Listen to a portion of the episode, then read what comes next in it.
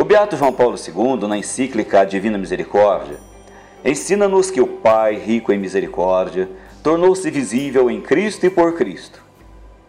Por isso, a misericórdia é o próprio Jesus. Ele revelou-nos o rosto humano de Deus, sendo misericordioso com os pecadores. Uma árvore que cai faz mais barulho que uma floresta que cresce. Quando pecamos, ficamos tão assustados com o barulho provocado pela queda que não percebemos a presença da divina misericórdia. Ela é como a floresta que cresce silenciosamente, envolvendo-nos com sua sombra de paz. Se o seu pecado é pequeno como um grão de areia da praia, ou grande como uma ilha, a misericórdia divina é maior que o oceano.